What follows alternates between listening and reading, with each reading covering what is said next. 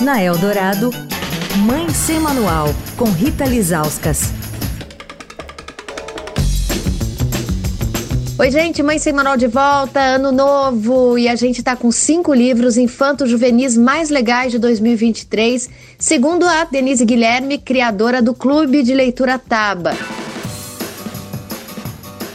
Denise, qual a escolha de hoje? Qual é o segundo livro que você acha que os pais que querem oferecer literatura de qualidade para os seus filhos não podem deixar de ler com eles? Bom, a dica de hoje é para os maiorzinhos ali a partir dos seis anos de idade. O outro livro é o Eu Quero Ser, do André Letria e do José Jorge Letria. É uma dupla de autores portugueses, também é da editora Caixote.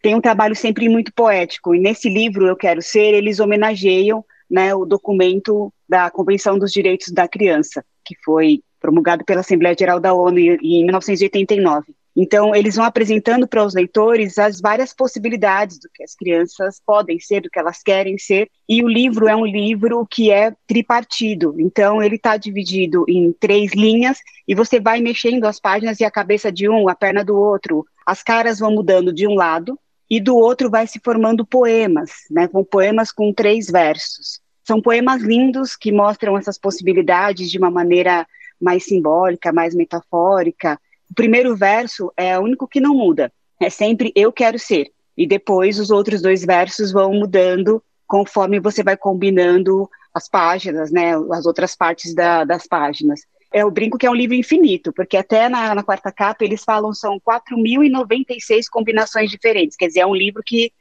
vai durar muito até você descobrir todos os poemas e todas as imagens que dá para construir nessa brincadeira.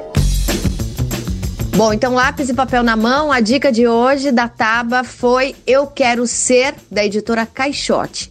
Amanhã a gente continua com a lista. Quer falar com a coluna? Escreve para mãe sem manual, arroba estadão.com. Rita Lisauskas para Rádio Dourado, a rádio dos melhores ouvintes.